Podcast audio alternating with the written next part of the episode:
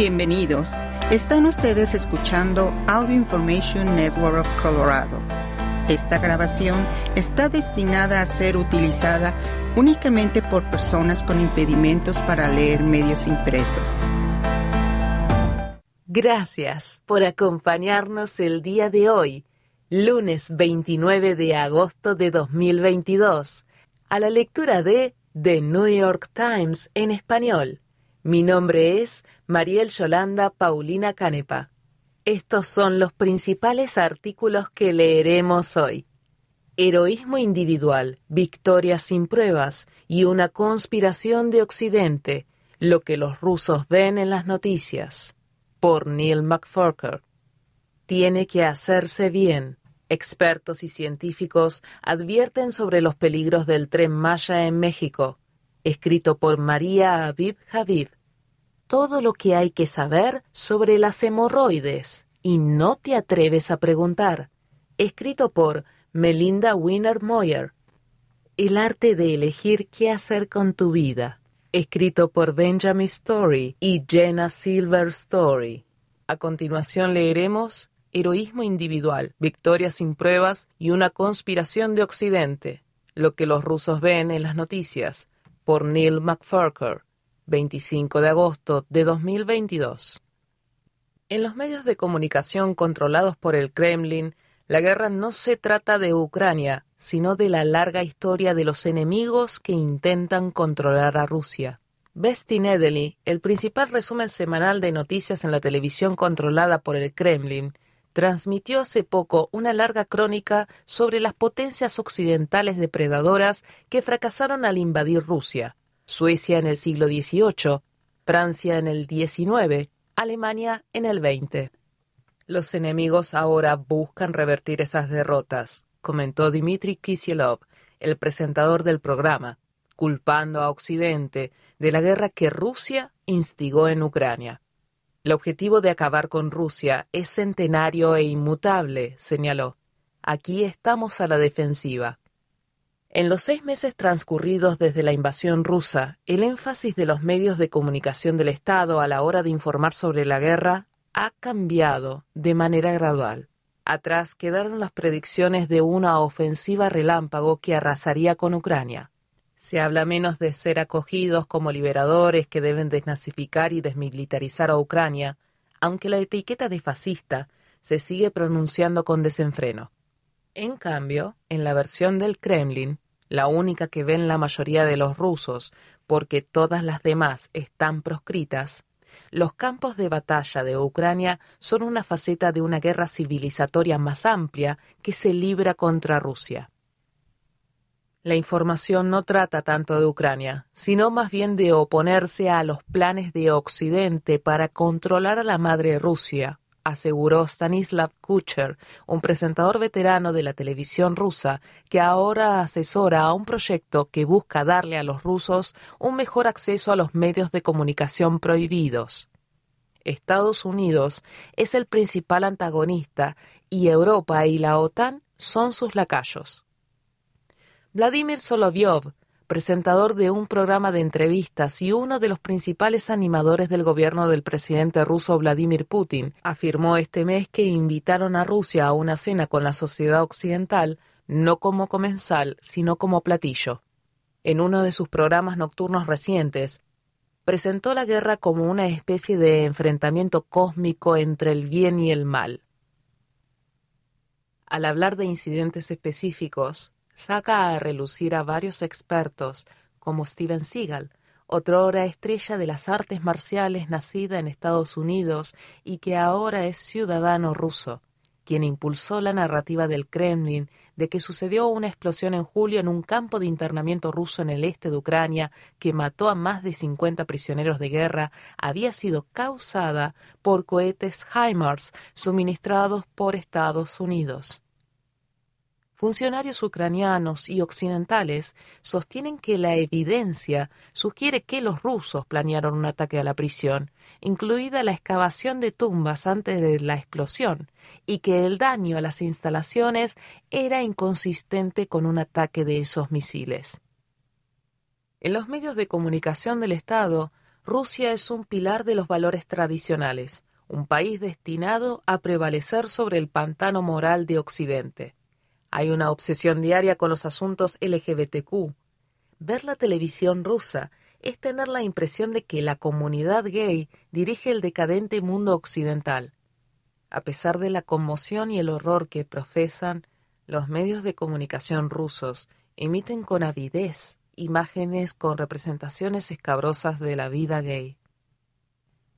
Uno de los programas de entrevistas más populares informó sobre una petición bromista publicada recientemente en el sitio web presidencial de Ucrania, que pedía el reemplazo en Odessa de una estatua de la emperatriz Catalina la Grande con una de Billy Harrington, una estrella estadounidense del cine para adultos gay, que murió en 2018 el programa ruso, ilustró la historia con clips de Harrington vistiendo calzoncillos tipo Speedo y luchando con otro hombre musculoso, vestido de manera similar en un vestuario. El alcance asombroso de las bajas rusas en Ucrania sigue siendo velado en los medios de comunicación rusos. Solo el ejército ucraniano sufre grandes pérdidas. El sufrimiento de los civiles ucranianos es casi invisible.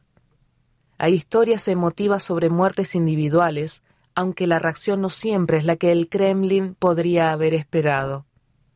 Un reportaje reciente sobre Alexei Malov, un sargento senior de 32 años y comandante de tanque ruso que murió en los combates, no mencionaba cómo había muerto.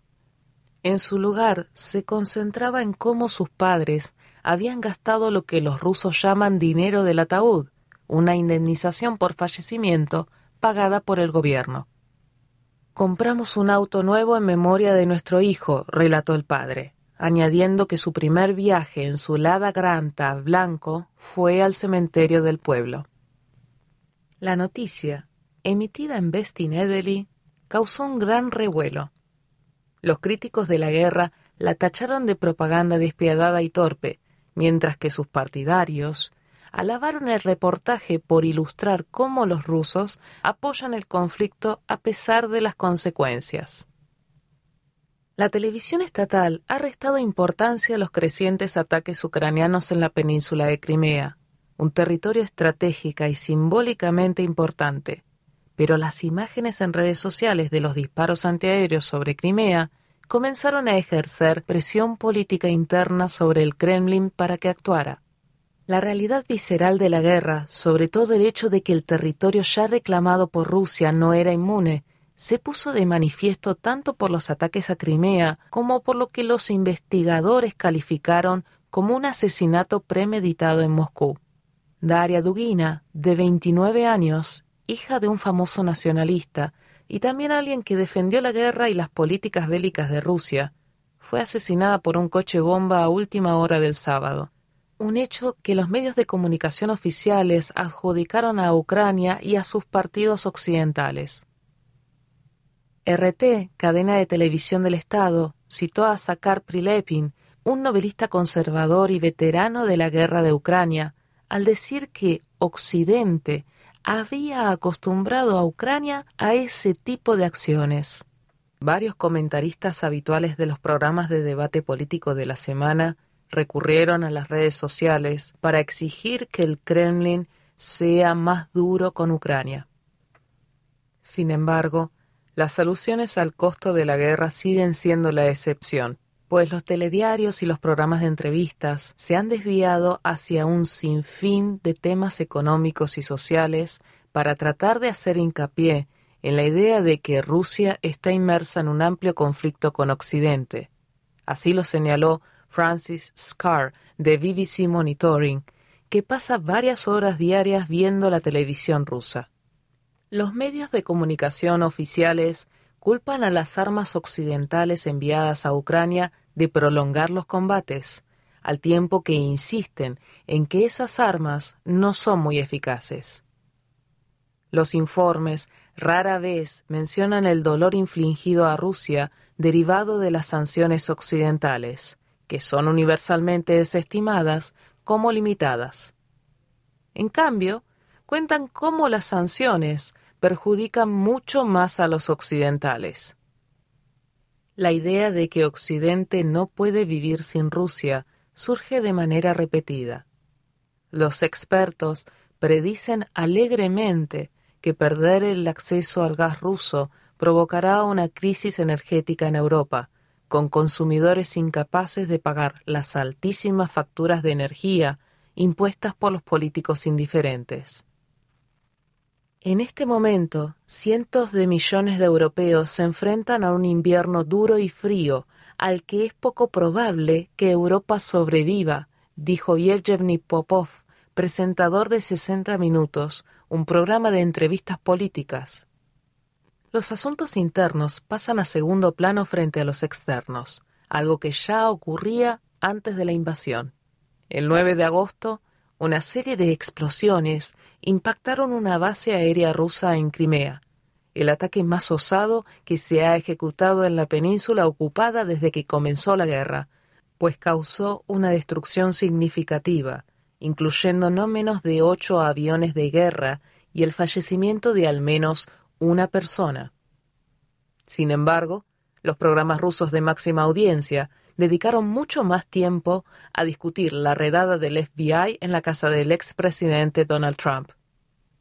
Lev Gudkov, director de investigación del Centro Levada, una organización independiente de encuestas, señaló que al comienzo de la guerra, la televisión fue una fuente de información confiable para el 75% de los rusos. Desde entonces, la confianza ha disminuido, indicó, después de que quedara claro que lo que el Kremlin llama su operación militar especial en Ucrania no sería un juego de niños. Sin embargo, la audiencia televisiva de mayor edad es especialmente susceptible a la retórica anti-OTAN y anti-estadounidense, dijo porque le fue inculcada cuando estaban en edad escolar, y la idea de reconstruir el poder y la magnitud del imperio soviético atrae a muchos.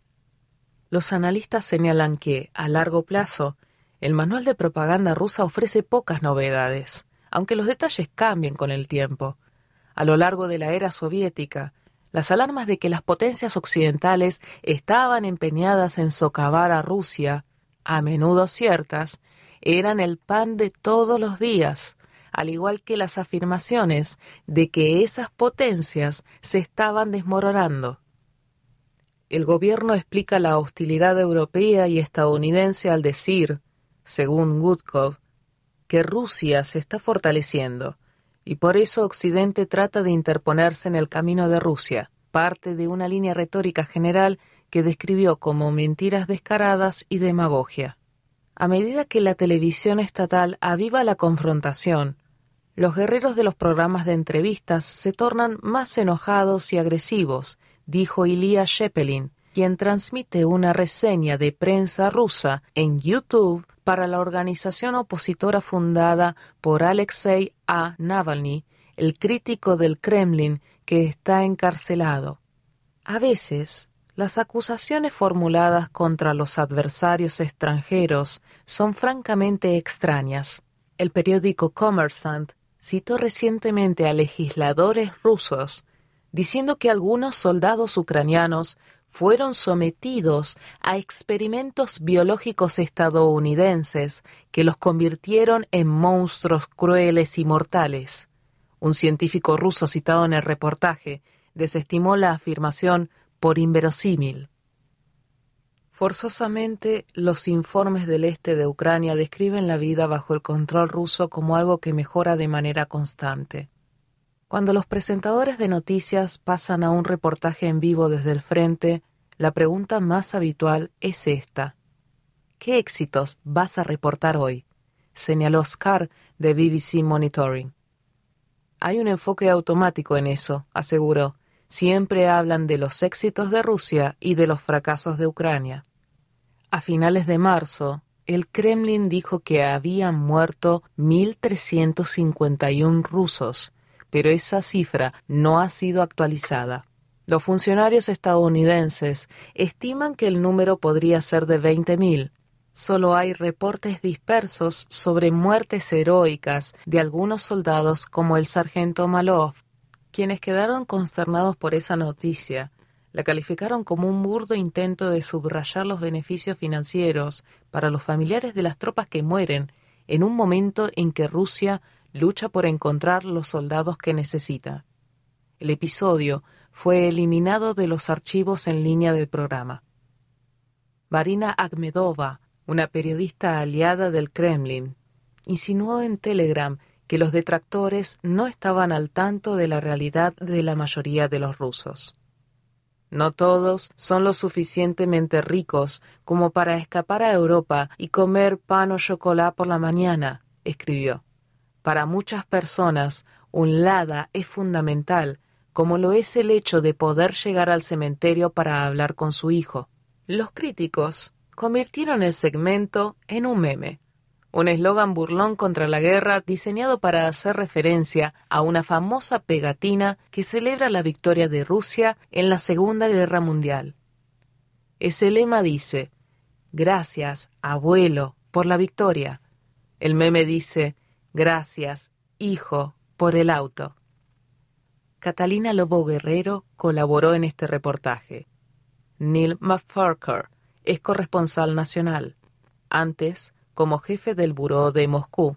Estuvo en el equipo que ganó el premio Pulitzer por reportaje internacional en 2017.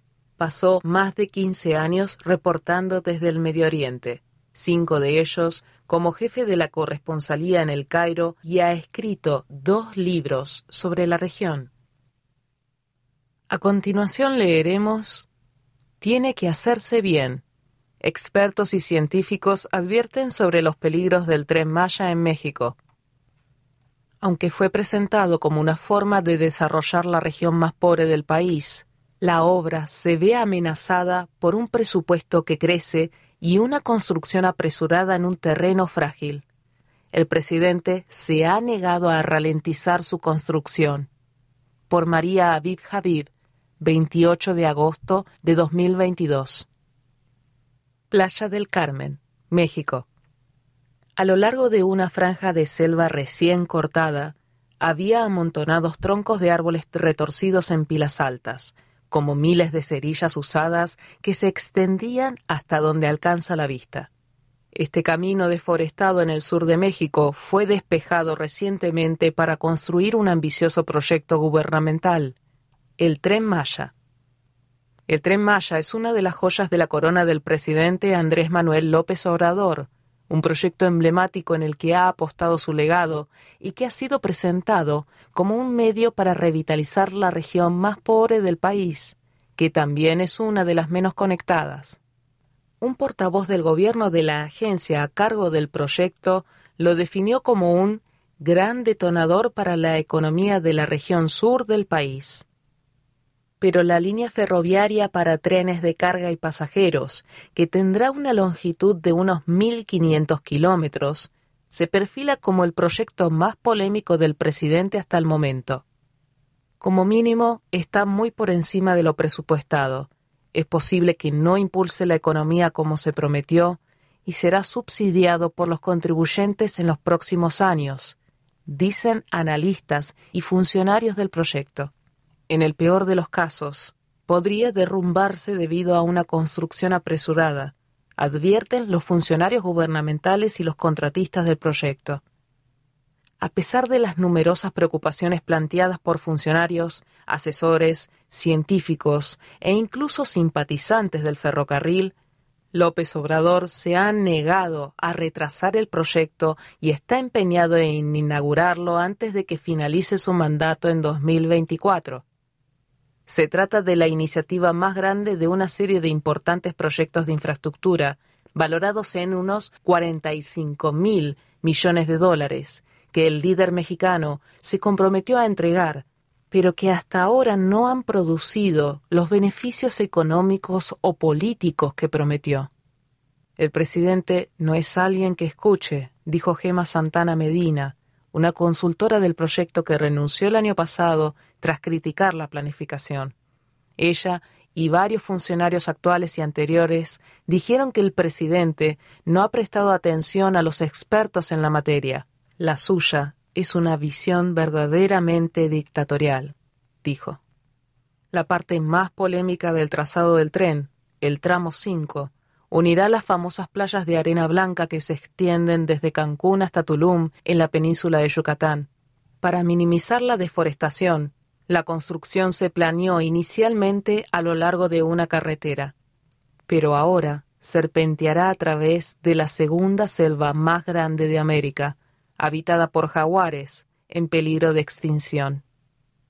Las vías se extenderán sobre el río subterráneo más largo del mundo y sobre cientos de cuevas inexploradas que se ha descubierto que albergan ruinas antiguas de la civilización maya que le dan nombre al ferrocarril.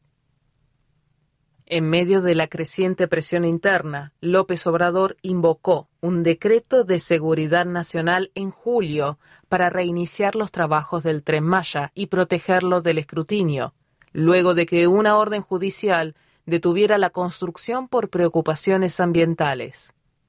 Un juez federal también falló a favor del gobierno este mes para continuar los trabajos. El mandatario dijo que el decreto lo que está haciendo es darle continuidad a una obra pública importantísima que había sido paralizada por los pseudoambientalistas financiados por el gobierno de Estados Unidos. Los retrasos le habían costado tiempo y dinero al gobierno, dijo López Obrador, y ya no serían tolerados. El tramo 5 no atravesaba la selva, agregó, descartándola como si fuera otra cosa que un acahual o arbusto y contradiciendo las evaluaciones de los ecologistas, incluso uno que asesoró ese proyecto. El gobierno también despidió a los contratistas civiles que estaban construyendo el tramo 5 y puso a los militares a cargo, lo que dificulta aún más la supervisión pública. El ejército mexicano no está obligado a divulgar públicamente información sobre ningún proyecto que emprenda, a diferencia de los contratistas.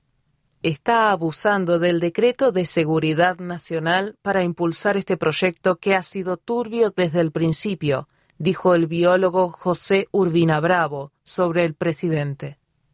Urbina y otros involucrados en la medida cautelar dicen que al principio apoyaron el tren Maya, con la esperanza de que ayudaría a revitalizar la economía del sur de México. Dicen que solo se opusieron al proyecto cuando, en febrero, el gobierno trasladó el tramo 5 a la selva sin llevar a cabo los estudios ambientales exigidos legalmente. En ese momento presentaron una demanda, lo que provocó la orden judicial que detuvo la construcción. Desde el principio, el tren Maya se ha visto complicado por un presidente obsesionado con entregar numerosos proyectos a gran escala durante su mandato de seis años. Funcionarios del gobierno e ingenieros que trabajaban en el plan dijeron que se necesitaban hasta 15 años para planificarlo y ejecutarlo, como ha sucedido con ferrocarriles de tamaño similar que han sido construidos en otras partes del mundo. En cambio, López Obrador le dio al proyecto un plazo de cuatro años. Cuando se anunció el plan en 2018, dijo que era más que un simple ferrocarril. El tren conectaría las principales ciudades del sur de México y cada estación crearía un nuevo centro urbano con espacios comerciales en expansión que se alquilarían para financiar el proyecto e impulsar la economía el presidente prometió que la vía férrea se construiría de manera rentable para ahorrarle a los contribuyentes una deuda considerable y se construiría sobre vías o carreteras existentes para preservar el frágil ecosistema de la selva maya. Ni un solo árbol sería derribado para el proyecto, aseveró López Obrador, pero dos años después, pocas de esas promesas se han cumplido. El gobierno ya ha superado su presupuesto sin completar ninguna de las siete vías previstas. El tren podría llegar a costar hasta 20 mil millones de dólares, anunció recientemente el presidente, casi tres veces más que la estimación inicial. Además, las ambiciones de desarrollo del proyecto se han reducido con el fin de que pueda ser terminado antes de que el presidente deje el cargo, dijo un alto funcionario del gobierno cercano a López Obrador, que pidió permanecer en el anonimato para poder discutir los planes libremente. El ferrocarril ya no atravesará Mérida, la metrópolis y centro económico más grande de la región, ni Campeche, otro importante centro urbano, un revés para la promesa gubernamental de conectar la región. Muchos de los espacios comerciales que se diseñaron para complementar las estaciones y ayudar a financiar las futuras operaciones del tren Maya también han sido recortados discretamente, según el alto funcionario. Sin ellos, es probable que el tren esté cargado de deudas en los próximos años, advirtieron el funcionario y un contratista del proyecto. Un portavoz de Fonatur, la agencia gubernamental que supervisa el tren Maya, cuestionó estas afirmaciones e insistió en que el tren estimularía el crecimiento en la península y generará ganancias. El presidente Andrés Manuel ve el tren Maya como un importante motor de desarrollo económico que busca cerrar las brechas de desigualdad, dijo Fernando Vázquez el vocero. Y agregó que el tren atraerá visitantes a otras partes del sur, difundiendo el turismo y, por lo tanto, el desarrollo, aunque muchos han argumentado que los turistas que visitan sitios como Cancún a menudo quieren quedarse en sus hoteles. Vázquez agregó que el gobierno también invertirá en proyectos de desarrollo como escuelas y viviendas a lo largo de la vía férrea. Aunque el gobierno encargó estudios económicos y ambientales, el proyecto ha cambiado tantas veces que los hallazgos de esas investigaciones ya no son relevantes, según funcionarios que trabajan en el tren Maya. Dichas modificaciones, como cambiar la ruta siete veces, se realizaron para acelerar la construcción y cumplir con el plazo de finalización en 2024, explicaron los funcionarios. Al comienzo, se suponía que el ferrocarril sería financiado de forma privada en un 90%, lo que atrajo compromisos de los principales bancos de Wall Street, incluidos BlackRock y Bank of America. Ahora, el gobierno de México pagará la mayor parte de la obra después de que el presidente decidiera que las tasas de interés que ofrecían los inversionistas eran demasiado altas. Incluso algunos de los que al principio apoyaron el proyecto incluidos varios arquitectos, ingenieros y funcionarios del proyecto, están empezando a tener dudas. El tren es necesario desde el punto de vista del desarrollo territorial y del desarrollo del sureste, dijo Carlos Veloz, un urbanista en Cancún. Pero si no se realiza de forma adecuada, lo único que estamos generando es más desigualdad, más problemas, advirtió. Tiene que hacerse bien, agregó. Ahora existen importantes preocupaciones de seguridad sobre el tramo 5. Después de que los hoteleros se quejaron del tráfico que la construcción estaba causando a lo largo de la carretera, López Obrador accedió a mover la ruta para atravesar unos 112 kilómetros de la selva maya, según el vocero de Fonatur.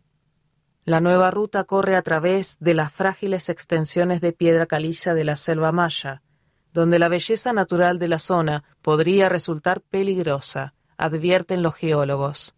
Miles de cuevas abundan en el terreno de piedra caliza, que se erosiona naturalmente como un queso suizo. Pero los trenes, que pesan hasta 217 toneladas, podrían cruzar directamente sobre estos suelos inestables una carretera cercana, edificada en un terreno similar, se derrumbó por el peso de los automóviles y las construcciones en al menos dos tramos en los últimos años. El tiempo y los estudios deben hacerse con mucha anticipación, dijo Zenón Medina Domínguez, exdirector del Colegio de Ingenieros Civiles de Yucatán, quien hace décadas estudió el terreno antes de la construcción del aeropuerto de Cancún en un terreno similar. Nuestra labor es trabajar con terreno difícil y encontrar formas de construir sobre él, dijo, y agregó que los estudios del terreno del aeropuerto demoraron hasta seis meses. En cambio, el gobierno empezó a arrasar varios kilómetros de selva antes de hacer algún estudio. También están en riesgo las reliquias arqueológicas no descubiertas. Los exploradores que encontraron algunos de los restos humanos más antiguos del continente en una cueva submarina cerca de Tulum dijeron que les tomó meses de buceo peligroso poder descubrirlos. Les preocupa lo que podría destruirse mientras el gobierno se apresura a llenar las cuevas con cemento o torres de alta tensión para construir. Los antiguos mayas veían las cuevas como puertas al inframundo y a menudo dejaban artefactos en ellas. Sin embargo, el presidente sigue decidido sobre su fecha límite a pesar de las advertencias. Todos los que conocen la zona, científicamente hablando, están preocupados por el sitio donde va a pasar el tren, sobre una de las cuevas y sistemas submarinos más grandes del planeta, dijo Gerardo Ceballos, profesor de Ecología de la Universidad Nacional Autónoma de México y miembro de la Academia Nacional de Ciencias de Estados Unidos. Ceballos fue uno de los primeros consultores del gobierno en el proyecto. Ahora tiene dudas sobre el reciente desvío hacia la selva. Haciendo referencia al colapso del metro de la Ciudad de México el año pasado, que mató a 26 personas y dejó a decenas más heridas debido a una construcción apresurada, Ceballos dijo, se va a caer. Oscar López colaboró en este reportaje desde Playa del Carmen, México. María Aviv Javid es la jefa de la Oficina para México, América Central y el Caribe. Ha informado desde todo el sur de Asia y el Medio Oriente para The New York Times. A continuación leeremos todo lo que hay que saber sobre las hemorroides y no te atreves a preguntar aunque son un padecimiento que afecta a muchas personas, no se suele hablar de ellas. Le preguntamos a algunos expertos sobre las formas de prevenirlas y tratarlas. Por Melinda Wiener Moyer, 24 de agosto de 2022. Si hay un tema que nunca se menciona en las conversaciones y que, sin embargo, afecta a una gran proporción de estadounidenses, es el de las hemorroides. Al menos la mitad de los adultos estadounidenses mayores de 50 años han sufrido los desagradables síntomas de estos grupos de vasos sanguíneos hinchados en el trasero. Sin embargo, incluso los cirujanos colorectales se sorprendieron cuando les pedí que me hablaran del tema. Me reí cuando recibí esta solicitud, dijo Robert Sima, cirujano colorectal de la Clínica Mayo de Rochester, Minnesota en respuesta a mi petición de que hablara conmigo para este texto. Pensé, es una broma. ¿The New York Times quiere saber sobre las hemorroides? Sí, quería saber sobre las hemorroides, para una amiga, por supuesto. Sin embargo, admito que debería haber pensado dos veces antes de comer un guiso de lentejas durante algunas de mis entrevistas. Esto es lo que aprendí sobre la prevención y el tratamiento de las hemorroides tras conversar con cuatro médicos. Entiende la anatomía de las hemorroides y presta atención a los síntomas. Me sorprendió saber que, de hecho, todo el mundo nace con tejido hemorroidal. En realidad, estos vasos sanguíneos que recubren el ano tienen una función útil nos ayudan a percibir lo que hay en el recto, dice Sima. Son la razón por la que, normalmente, se puede saber si la presión que se siente son gases o diarrea o una evacuación normal. Las hemorroides también ayudan a formar un sello dentro del ano que lo mantiene cerrado, como los burletes de una puerta, explicó Sima. Únicamente cuando las hemorroides se hinchan y se inflaman provocan síntomas desagradables. Estos síntomas pueden incluir picor, ardor, sangrado y a veces protrusión de la hemorroide fuera del cuerpo. Las hemorroides se inflaman normalmente a causa del esfuerzo durante la defecación, que ejerce presión sobre ellas, dijo Rahul Narang, cirujano colorectal de NYU Langone Health. La mayoría de las hemorroides se denominan internas, lo que significa que se desarrollan dentro del ano, aunque a veces sobresalgan.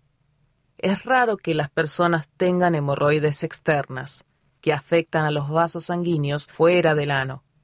Suelen aparecer repentinamente y son muy dolorosas, según Sima, pero por lo general desaparecen por sí solas en una semana. Incluso si tienes síntomas de hemorroides, no debes asumir que tienes hemorroides, dijo Karen Saguillán, cirujana colorectal en el Centro Médico Cedar Sinai en Los Ángeles. Síntomas como el sangrado y el dolor rectal también pueden ser causados por otros problemas, como las fisuras anales, desgarros en el ano, las fístulas anales, túneles infectados entre el ano y la piel y el cáncer rectal. Los médicos deben realizar un examen rectal con el dedo para descartar otros problemas, dijo. Si tu doctor no lo hace, considera la posibilidad de buscar un especialista, como un gastroenterólogo o un cirujano colorectal, que también podría ordenar un examen endoscópico como una colonoscopía para diagnosticar el problema, dijo Sima. Para prevenir las hemorroides, come fibra, bebe agua y no te sientes demasiado tiempo. Cuando se trata de prevenir las hemorroides, es casi seguro que una dieta rica en fibra ayuda, dijo Neja Matur, gastroenteróloga del Hospital Metodista de Houston. Ella recomendó consumir de 20 a 30 gramos de fibra al día. Mi guiso de lentejas fue una sabia elección para mis intestinos, incluso si estaba cenando en un momento inoportuno. Mantenerse hidratado también puede marcar una gran diferencia, dijo Narán. La fibra y el agua facilitan la evacuación intestinal, lo que reduce las posibilidades de que las hemorroides se inflamen, explicó. Las actividades que aumentan el riesgo de deshidratación, como beber mucho café o alcohol o hacer ejercicio intenso, pueden empeorar los síntomas, dijo Sima. Destacó que montar en bicicleta es un problema particular, ya que ejerce mucha presión sobre el perineo, la zona entre el ano y el escroto o la vulva.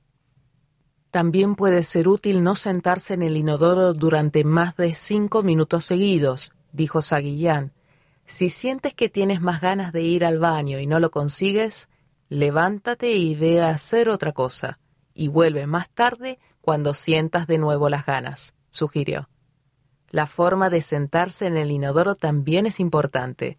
Productos como el squatty potty, un reposapiés que se coloca bajo los pies mientras está sentado en el retrete, cambian el ángulo en el que uno se sienta de forma que puede reducir la tensión, añadió Matur.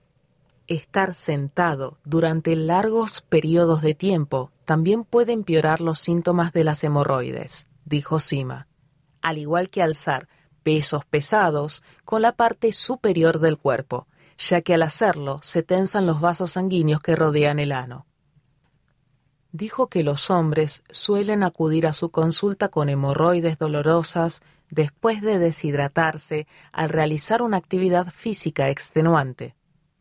Las mujeres también suelen desarrollar síntomas de hemorroides durante el embarazo, en parte porque, a medida que el útero crece, ejerce una presión adicional sobre la región anal, dijo Matur. Los cambios hormonales y las vitaminas prenatales también aumentan la probabilidad de que las mujeres embarazadas sufran estreñimiento, lo que agrava el problema al hacer que las mujeres se esfuercen al ir al baño, dijo. Una vez más, la fibra, la hidratación y la reducción del tiempo que se pasa en el inodoro pueden ayudar, al igual que un ablandador de heces. Matú recomendó que las mujeres embarazadas con hemorroides hablen con sus médicos sobre las opciones de tratamiento. Para las hemorroides leves, los tratamientos sencillos pueden ayudar. Los médicos clasifican las hemorroides internas en fases del 1 al 4, según sus características físicas y su gravedad. En el caso de las hemorroides leves, las hemorroides de grado 1, que no sobresalen del ano en absoluto y las de grado 2, que pueden sobresalir, pero vuelven a entrar por sí solas, las personas a menudo pueden obtener alivio siguiendo las recomendaciones de estilo de vida mencionadas anteriormente. También pueden sentirse mejor después de un baño de asiento o un baño de vales de sales de Epsom durante 15 minutos, dijo Narang. Estos baños calman el tejido y reducen la inflamación. Me sorprendió que Sima dijera que las lociones y geles para hemorroides que se venden sin receta médica no suelen ayudar tanto como la gente espera. Pueden aliviar brevemente los síntomas, dijo, pero no resuelven el problema subyacente. Si los síntomas de las hemorroides no se alivian, un procedimiento en el consultorio podría ayudar, dijo Narán. Un tratamiento popular es la ligadura con banda elástica, en la que un médico utiliza una herramienta para colocar una banda elástica alrededor de la base de la hemorroide, lo que detiene el flujo de sangre al tejido inflamado y hace que muera y se caiga en un plazo de uno a cuatro días. Es rápido, relativamente indoloro y requiere muy poco tiempo de inactividad para el paciente, dijo Matur. Algunas personas pueden volver directamente al trabajo después del procedimiento pero es posible que tengan que volver a someterse a varios tratamientos. Otro tratamiento menos habitual en la consulta es la fotocoagulación con infrarrojos, en la que el médico utiliza luz infrarroja para cortar el suministro de sangre al tejido molesto, haciendo que se reduzca. Las hemorroides graves pueden tratarse con cirugía. Las hemorroides internas de grado 3 y 4, el grado 3 significa que la hemorroide sobresale fuera del ano, pero puede empujarse manualmente hacia adentro, y el grado 4 es cuando está constantemente fuera del ano, a veces requieren cirugía. Existen varias opciones quirúrgicas. Una de ellas es la hemorroidectomía por escisión, que consiste en la extirpación quirúrgica de la hemorroide, explicó Narán. Otra opción es la anopexia con grapas, también llamada hemorroidopexia con grapas, en la que un médico extirpa parte de la hemorroide y luego la engrapa, reduciéndola a un tamaño normal, dijo Sima. Algunos médicos utilizan en cambio la ligadura de la arteria hemorroidal guiada por Doppler, que es una buena opción para las hemorroides que sangran mucho, dijo Narán. En este procedimiento, el médico ata las principales arterias que alimentan la hemorroide, haciendo que se marchite y caiga. Aunque los procedimientos quirúrgicos suelen funcionar, no están exentos de posibles inconvenientes, dijo Matur. Pueden tener recuperaciones dolorosas y más largas que los procedimientos en el consultorio, y pueden causar incontinencia fecal. Además, incluso después de la cirugía, las hemorroides pueden reaparecer.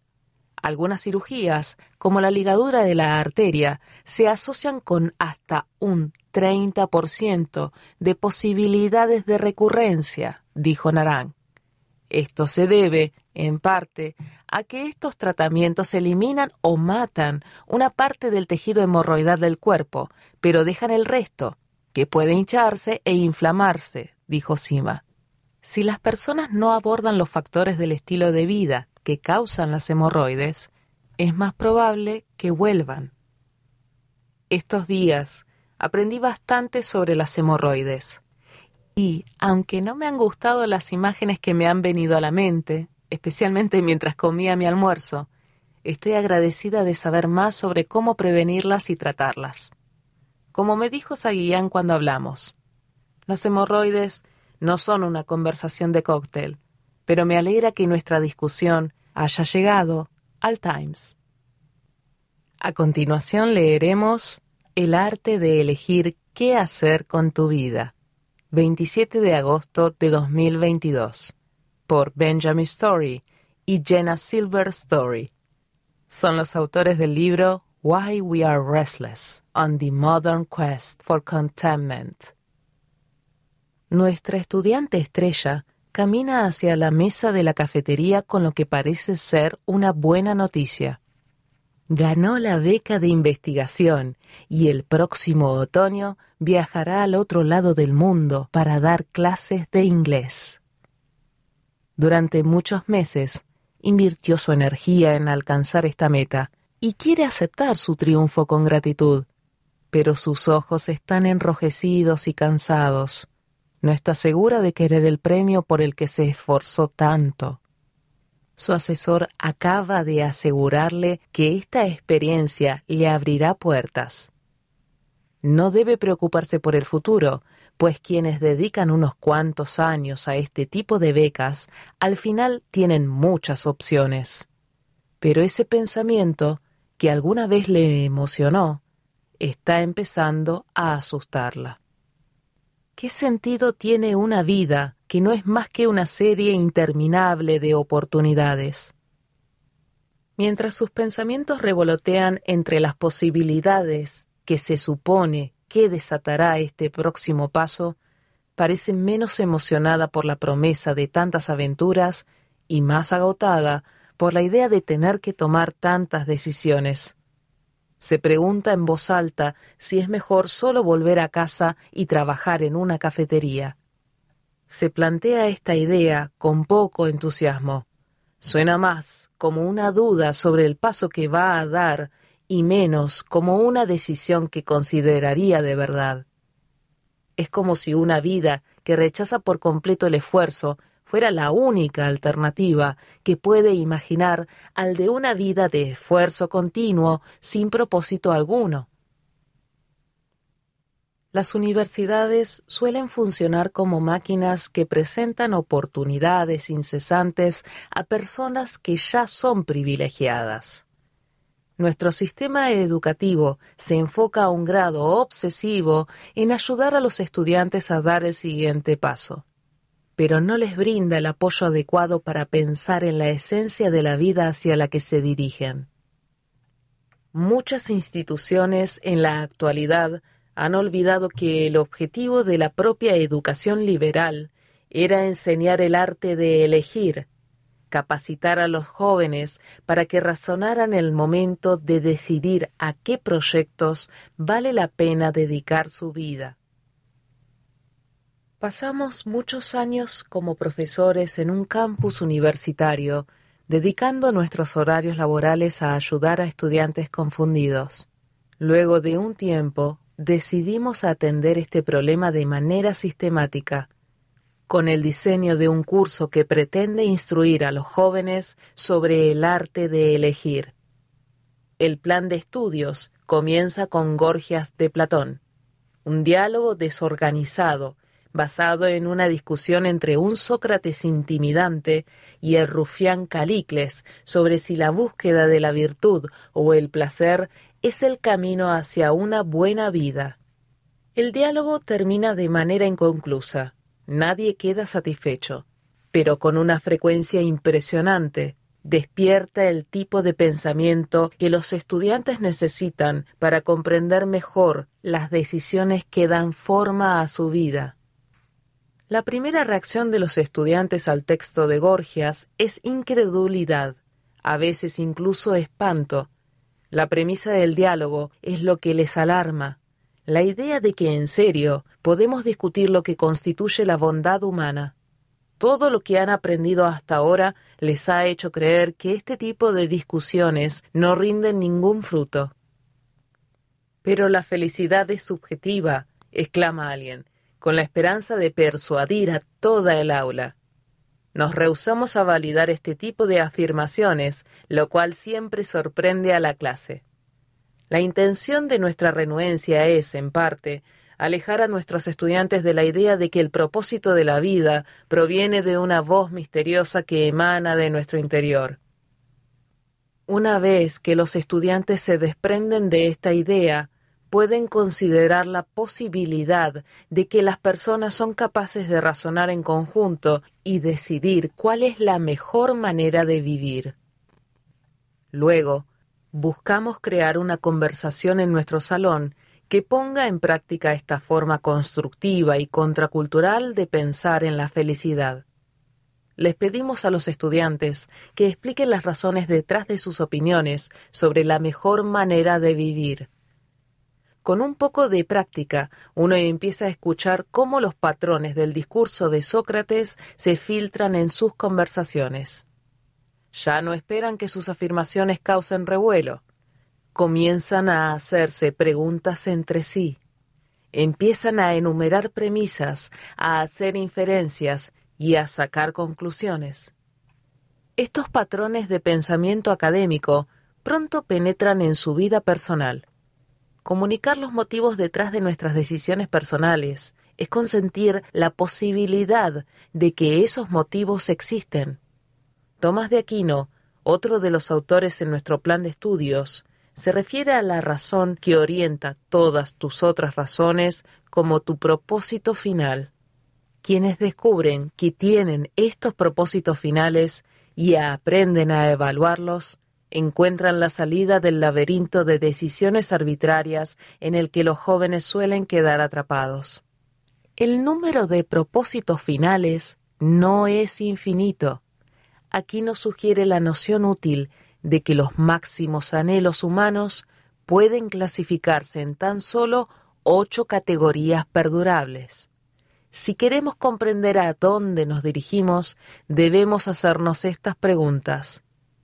¿Me interesa esta oportunidad porque conduce a la riqueza o lo que busco es reconocimiento y admiración? ¿Quiero alcanzar la gloria eterna o el poder para tener un impacto? ¿Mi meta es maximizar mis placeres? ¿Mi deseo es tener buena salud? ¿Lo que busco es el bienestar del alma como sabiduría o virtud? ¿O mi anhelo más profundo es encontrarme de frente con lo divino?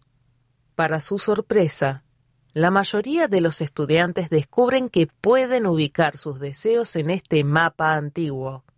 Esto no hace que se sientan limitados, algo que se les ha enseñado a temer.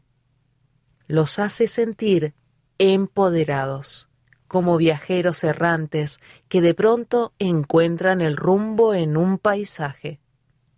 Como todo buen mapa, el análisis razonado sobre los bienes humanos que propone Aquino nos puede decir algo acerca del lugar al que nos dirigimos antes de que lleguemos ahí. Por ejemplo, empezamos a andar por el camino de la riqueza, ya que es un medio universal para alcanzar cualquier propósito. Pero la riqueza no puede ser la meta final de la vida, pues solo brinda satisfacción cuando se intercambia por otra cosa. La admiración denota que las personas piensan que estamos haciendo algo bien, pero se obtiene mediante el juicio errático de otros y puede confundir y engañarte. La mayoría de los estudiantes se sienten agradecidos al descubrir el arte de elegir. Aprender a razonar la felicidad despierta un poder permanente en el alma, como lo explica Sócrates, algo que es igual de grato que descubrir que nuestra voz puede entrenarse para cantar. Entonces, ¿por qué las instituciones de artes liberales casi nunca imparten este conocimiento? En algunos casos, los miembros del profesorado tienen incentivos para hacer hincapié en investigaciones especializadas en lugar de pensamientos sobre la buena vida. En otros, comparten la convicción de que la razón no es más que una extensión de la búsqueda del dominio, o la creencia rusoniana de que el sentimiento es una mejor guía para la felicidad que la mente. Sin embargo, la explicación más fundamental es que el modelo actual de la educación liberal, abrirnos puertas sin ayudarnos a pensar sobre lo que hay del otro lado de éstas, prevalece porque repite una fórmula moderna exitosa. El agnosticismo respecto de los propósitos humanos, combinado con el aumento infinito de medios y oportunidades, ha demostrado ser un principio poderoso de organización para nuestra vida política y económica. Ha ayudado a crear la paz, la prosperidad y la libertad de las que hemos gozado durante gran parte de la edad moderna. No obstante, la libertad y la ansiedad modernas son dos frutos del mismo árbol. Como señaló Alexis de Tocqueville hace mucho tiempo, las personas que tienen libertad y abundancia, pero no conocen el arte de elegir, estarán inquietas en medio de su prosperidad.